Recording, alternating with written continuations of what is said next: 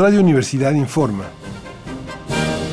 Corte vespertino del viernes 9 de agosto de 1968.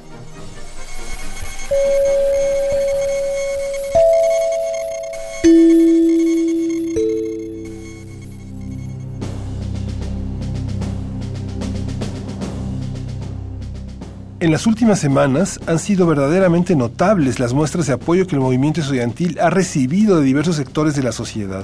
Del mismo modo, el día de hoy, 55 artistas e intelectuales publicaron un manifiesto en diversos medios con el encabezado Los estudiantes defienden los derechos de todo el pueblo.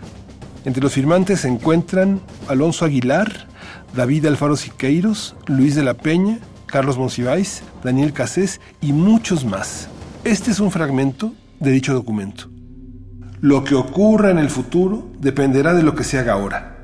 Si la gente se deja llevar por la inercia, la impotencia, la desconfianza y el temor, si hacemos del silencio virtud y dejamos que solo los estudiantes protesten, si en vez de rodear el movimiento de solidaridad lo abandonamos, las fuerzas represivas se sentirán triunfantes y volverán a pisotear la Constitución. El manifiesto de estos 55 artistas e intelectuales concluye con las siguientes líneas.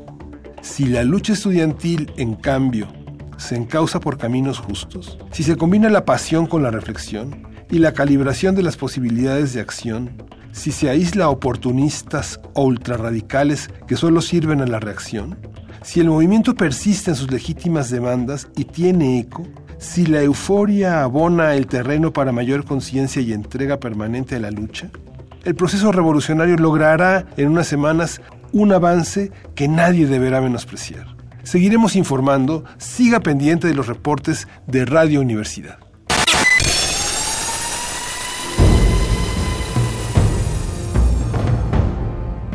M68